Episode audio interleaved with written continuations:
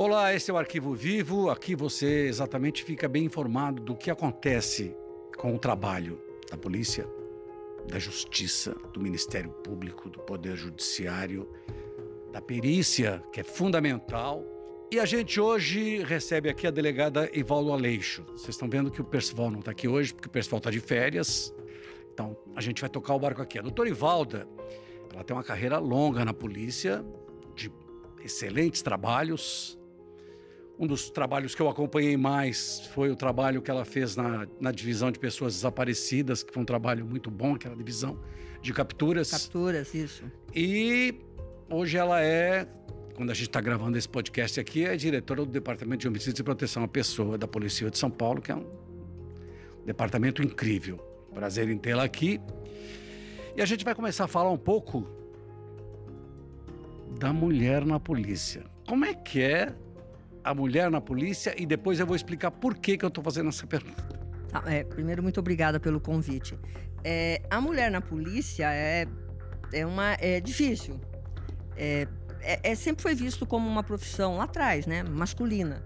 Ainda bem que tivemos aí as nossas é, desbravadoras, corajosas, teimosas, que foram lá e falaram a gente também pode.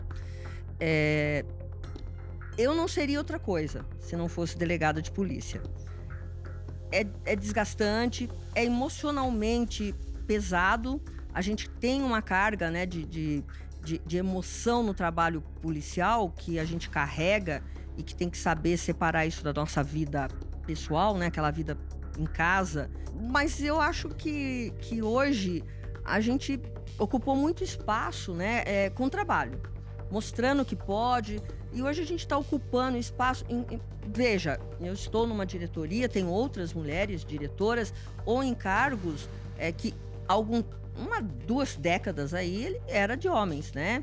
Predominantemente de homens. Embora ainda tenha um número pequeno de, de mulheres na cúpula, é, a gente tem agarrado com, com, com esses, esses espaços que nos dão e procurado é, da melhor forma possível, é, é, mas tenha certeza que é com muita dedicação que a gente é, encara o desafio. É, eu pergunto isso porque é, quem chefia, a grande maioria de policiais é de homens. Ah. Então. E sabe como é que é? E o homem ainda policial, né? Quer dizer, então, você, tá, Mas... você, você tem uma mulher para dar uma diretriz do trabalho, você tem que ter é, mas, mas eu, eu, eu, passei isso, eu percebi isso muito claramente quando eu fui para a divisão de capturas, em que tinha aproximadamente ali, no geral, né, todo tipo de trabalho ali, 50, 60 homens que é, iam para a rua cumprir os mandados de prisão. E eu, uma coisa minha, vamos cumprir violência doméstica, mandados de prisão de envolvendo violência doméstica. E, e, e não, eu não tenho ninguém específico, ninguém foi muito claro, assim, mas eu senti que não era uma coisa que eles queriam cumprir. Não, a gente quer pegar bandido. Não, mas que bandido? É como se o agressor de mulheres, como aquilo que ele tinha feito, não fosse um crime. Como eu fiz, né? Isso, é, é sempre que tinha a, a vítima, a, a mulher vítima, e se fosse a sua mãe? E se fosse a sua filha? Aí, um ou outro, né? Que eu converso com, com, com eles, é de igual para igual ali, não tem. Eu acabei perguntando, falei, você tem filha, né? Não tenho. E ainda é o doutor. É, doutora, tenho. O dia que a sua filha apanhar bem do marido dela, você não impeça ajuda. Porque. Muda o conceito, aí, né? É. Falei, a sua neta, se for estuprada. Eu sei que é pesado e que é uma, uma abordagem muito agressiva, né? A forma de falar, eu tenho consciência disso. Mas mudou o conceito ali, ali mudou a postura. Então, a, a operação Não Me Toque era mensal. E quando davam a todos, eles já sabiam, operação Não Me Toque, que era sempre vítima mulheres ou crianças, na caso, no caso de crimes sexuais, de estupro de vulnerável.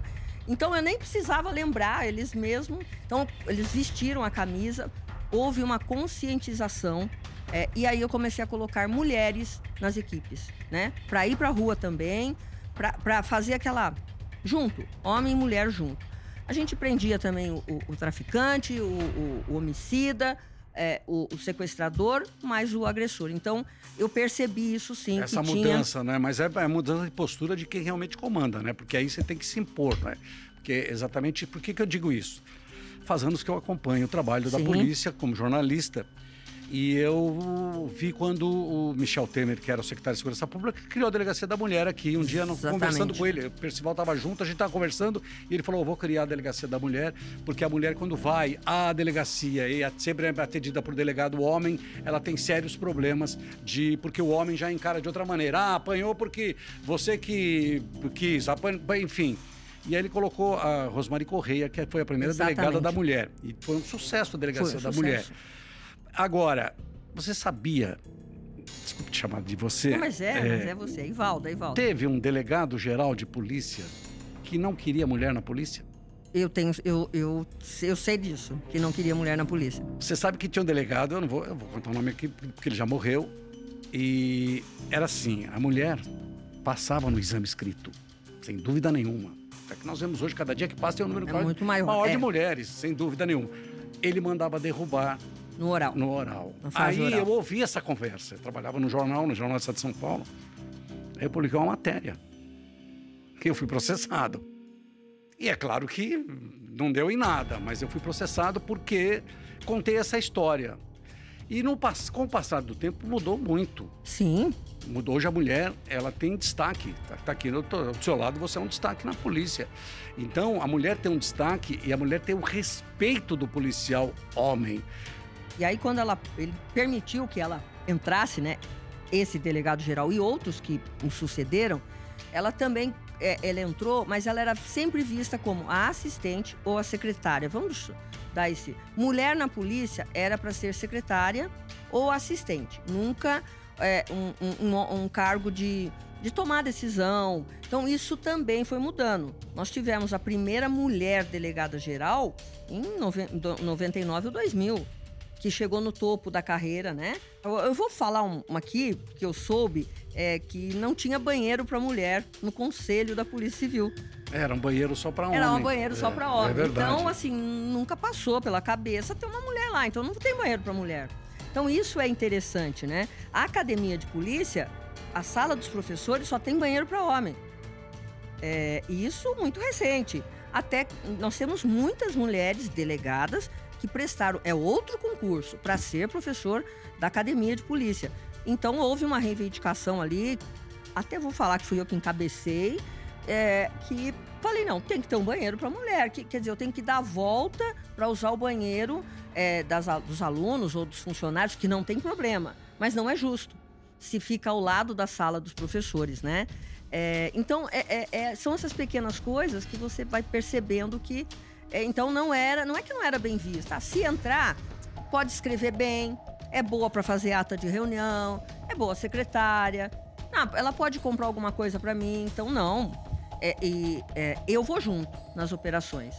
Mas eu não vou porque. Eu vou porque eu quero ir, eu gosto de ir, eu pulo o portão, é, eu entro na casa, eu converso com as pessoas. É, quem é para aprender, vamos junto. Então eu acho que o ir junto também mudou um pouco essa postura. Bom, se ela tá indo, bom, ela pulou o portão, pulamos É, também. vamos junto, tá? né? Vamos junto. Ok, vocês estão ouvindo a doutora Ivalda Aleixo, que é diretora do Departamento de Homicídios e Proteção, a pessoa. E aí, é, a gente vai falar um pouquinho agora do, do trabalho mais específico. Eu, eu acompanho muitos anos a polícia e eu sempre achei que o, o departamento, a divisão de departamento de capturas, hoje é departamento de capturas, Divisão de capturas, cap- seria- deveria ser um departamento. Tem um número tão grande de mandados de prisão a cumprir, é uma coisa assim absurda Absurdo, absurdo. absurda. E no teu trabalho, no seu trabalho da capturas, um dos, dos destaques, a gente acompanhou aqui, o jornalismo da Record, foi o caso do Paulo Cupertino. É difícil, como é que é o trabalho quando você encontra alguém que, é, que tem muito mais facilidade em transitar, como foi o caso dele, do que alguém que fica mais, seríamos, entre aspas, mais fácil para localizar? É o tempo, né? O tempo sempre é, é importante, né? É, o, o- no- especificamente o caso do Paulo Cupertino, é, era um caso ali, foi um triplo homicídio de autoria conhecida. É, quer dizer, e na região, e ele era conhecido na região.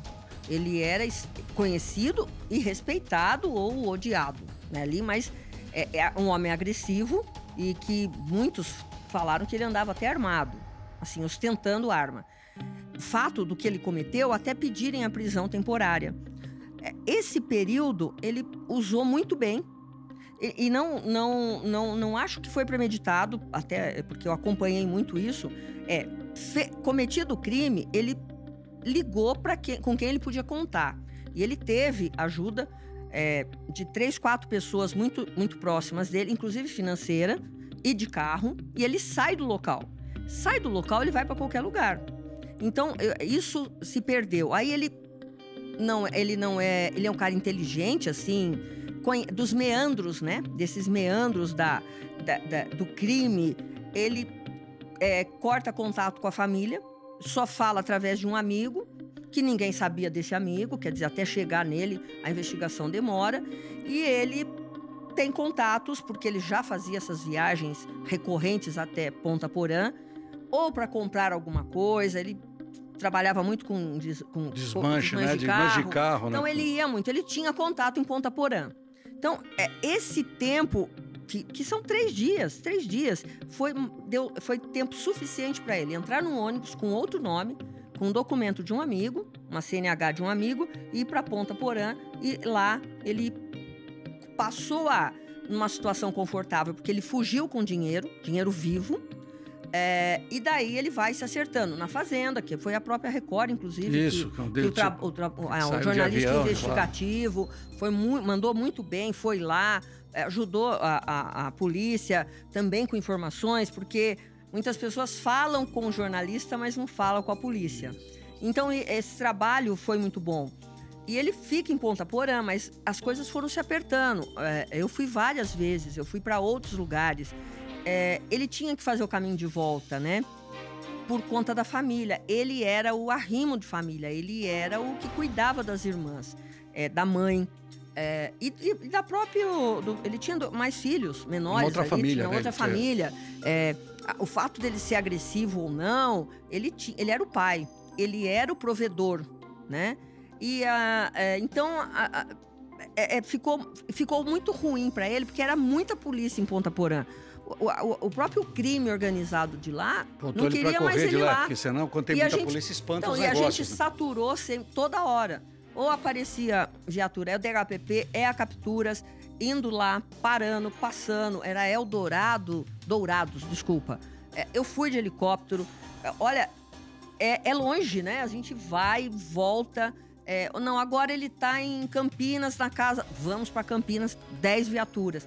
A gente a gente passa a incomodar, né? E aí ele recebe cobranças e aí financeiramente ele tinha que dar o jeito em algumas coisas aqui. Então era uma questão de tempo é, de, de, faz esse caminho de volta. Acaba voltando e acaba é, preso. É, né? A vaidade dele, é, quando falavam, ah, é verdade que ele raspou a cabeça, eu falei, não, isso ele não vai fazer nunca porque a, a, tinha um histórico dele do cabelo, né? Ele tinha uma coisa. Ele estava pintando o cabelo. É. Ele foi visto num salão ali, né, de cabeleireiro, um, um dia ou dois antes, uns três dias antes dele ser preso. Eu tinha a equipe da Capturas lá no local, porque a gente não sabia do hotel, tá? Ninguém sabia do hotel, é, mas que ele estava por ali. Então a gente já tinha as informações. Ó, ele voltou. Então era uma questão ali de esperar o, o, o irmão dele, o Joel, que ia encontrá-lo, é, ele ia se aproximar da primeira mulher, mesmo da, da, segunda, que é a mãe, no caso da Isabela, é, porque ele tinha o, o poder da, da, do convencimento, e até por medo, né? Ele era muito agressivo. É, agora, é, por que eu perguntei isso? Porque o desafio é interessante, né, para todos nós, né? Para quem, quem trabalha atrás da notícia, para quem investiga, né? É, é, é, desafiador. Como é que é isso assim? Não, eu vou, persisto, mas aí eu bato e volto, bato e volto, bato e volto. Não tem como desistir, não é? Não, desistir não. Eu acho que é uma palavra lá na equipe é, que tem tanto que tenho agora é, é uma equipe que foi comigo pro DH, é, pro DHPP, em que a gente lá não solta o osso. Não, não desistir nunca.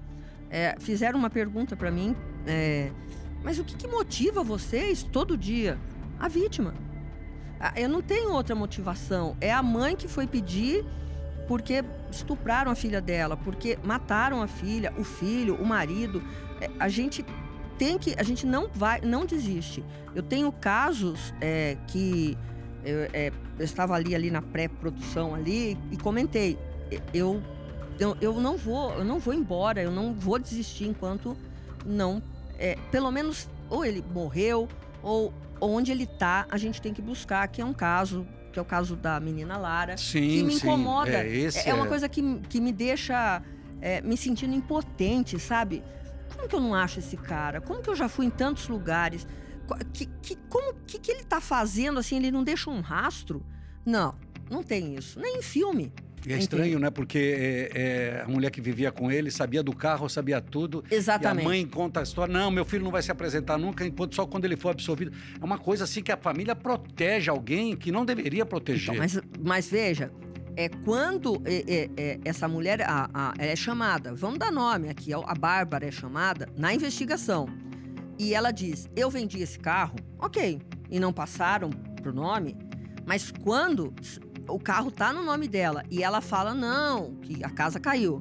Quem tá usando esse carro é o Wellington, meu namorado, mas eu já terminei. É tudo mentira. É, é Isso é muito. Por quê? Porque ele sai, ele sai da casa dela. Quando ele é intimado a, a, a ir lá, que ele recebe, ó, você tem que vir aqui para esclarecer, e ele fala, irei às 15 horas, ele, na madrugada, ele já saiu. Foi aí que a Capturas entrou. Foi nesse momento que pediram o apoio e a gente vai e chegamos até a Zona Sul. E aí, quando eu fui lá para Recife, Olinda, que nós tínhamos. Ainda falaram assim: ó, vamos voltar com ele, 100%. Eu falei: não, 99%. Porque é o imponderável, né? Aquela é a vida que. Eu falei: não, porque. Não, você tá pessimista? Eu falei: não, tô otimista. Mas 1% pode e deu errado. Dá errado o, né? Mas o pai, né? Mas, ali ele conta com. Mas ali com, com a, é, é, é, tempo não, ao tempo, né? É, é mas e tempo. ele conta com não, não só com a, com a orientação do pai, como né, a orientação e a cobertura do pai, até financeiramente. Isso aí a gente tem certeza.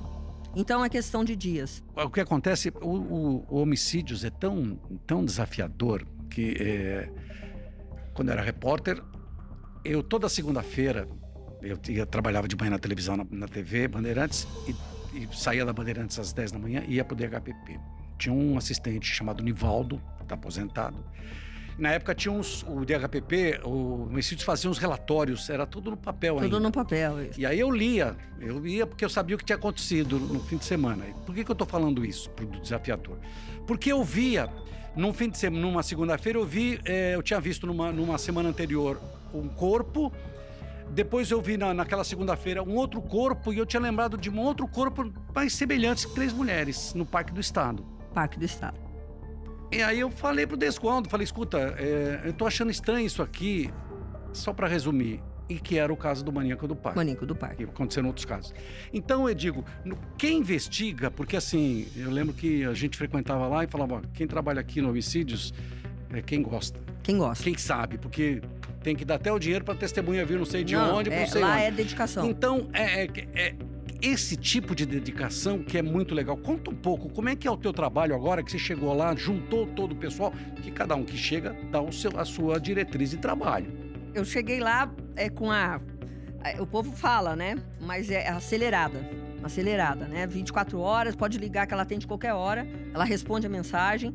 É, mas eu quero deixar claro aqui que eu também durmo, eu também tenho momentos de lazer, né? Mas eu sou acelerada, eu leio tudo. E eu quis juntar as equipes, porque eles têm que se falar. Tem que se, todo mundo tem que se falar. Por quê? Para não deixar passar isso, exatamente isso. Porque como São Paulo é o mundo, é, um fato que acontece na Zona Sul, a equipe da Zona, da zona Leste não está sabendo se ela não se interessar em ler, em saber, em perguntar. Então, hoje nós temos o GEACRIM, que é o que vai para o local do crime, faz aquilo e isso fica disponível para todas as equipes. Tá? Nós criamos lá um. Agora, é, fica disponível para as equipes. É importante ler, é, sem autoria, mas a vítima, né? O perfil da vítima, a, o modus operandi, como aquela vítima foi encontrada. Semana passada, é, teve, nós tivemos ali um, um, local de homicídio no centro. É, determinada pessoa foi morta facadas. É, é, não, foi tiro, desculpa. Foram, foram, foram tiros. Quem é, quem é, quem é, ninguém sabia. Um policial de outra equipe, olhando a foto, falou: pô, esse aí é o Anjo Negro. E eu tenho um caso dele, ele matou um adolescente. Que legal isso. Foi, foi, olhou, que a gente disponibilizou. Até, depois, óbvio, identificou, né, o pessoal da perícia, que deixo, deixo aqui para o pessoal da papiloscopia é, e, e, o pessoal da perícia que trabalha no DHPP, eles são é, fantásticos. É, é, é, você sai com eles, você sai já assim, com 50% do, do caso, você sabe que você volta com ele já esclarecido, né? O que aconteceu, como foi, a dinâmica. É... E aí, quando batem a foto, olha, a gente está pedindo a identificação pelas digitais. Um, um investigador olhou e falou: vem cá, esse é o anjo negro? Não, não sei quem é anjo negro. Que a equipe não estava com esse cara. Falou: não, ele é o nosso suspeito de ter matado um adolescente em setembro do ano passado, em tal lugar matou um adolescente. Pega o inquérito, vai, era o cara. Então, aí o quê? Quem matou ele no centro? O irmão do adolescente, eventualmente uma vingança, ou foi mesmo uma discussão porque ele tem um histórico de violência grande. É, então, hoje, a, a minha a intenção ali é a gente trabalhar junto, é, se falar, é, vou, é, ter aquela energia, ter a, a vontade de esclarecer e não sair de cima do caso enquanto você não, não, não desfaz os nós, né? É, eu acho que doutor Desgualdo é aquilo, né? Não, exatamente isso. E esse é um trabalho que a gente sempre fala aqui. É... Esse é o trabalho da polícia. O doutor Ivaldo acabou de dar uma aula aqui de como é uma investigação, que a gente sempre fala. Mas o interessante de tudo isso, para a gente terminar esse bate-papo aqui, é o comando. Para mim, o comando é tudo. Por que, que é, o comando é tudo? Porque você vê que desde aquele, aquele a gente lá de baixo que está começando, aquele outro que parece, quando ele sabe que o comando tem interesse, todo mundo tem interesse. E no fundo, no fundo, no fundo, o beneficiário quem é? É a população. População, sociedade. É para isso que a gente trabalha, né? Nós trabalhamos para a sociedade, uma sociedade segura. É, é, se eu não consigo evitar, né? É, que, que, pena que a gente não consegue evitar umas tra as tragédias, mas a gente dá um conforto aos familiares é, de que a justiça foi, a gente foi, foi feita, né? É, a, de colocar aquele autor, tirar ele da sociedade. Então, é, esse é o nosso trabalho. Muito obrigado. Imagina, eu que e agradeço. Foi um prazer conversar com o doutor Ivaldo Aleixo. Já conhecia há muito tempo, conheci pessoalmente hoje. E esse é o Arquivo Vivo. Até a próxima.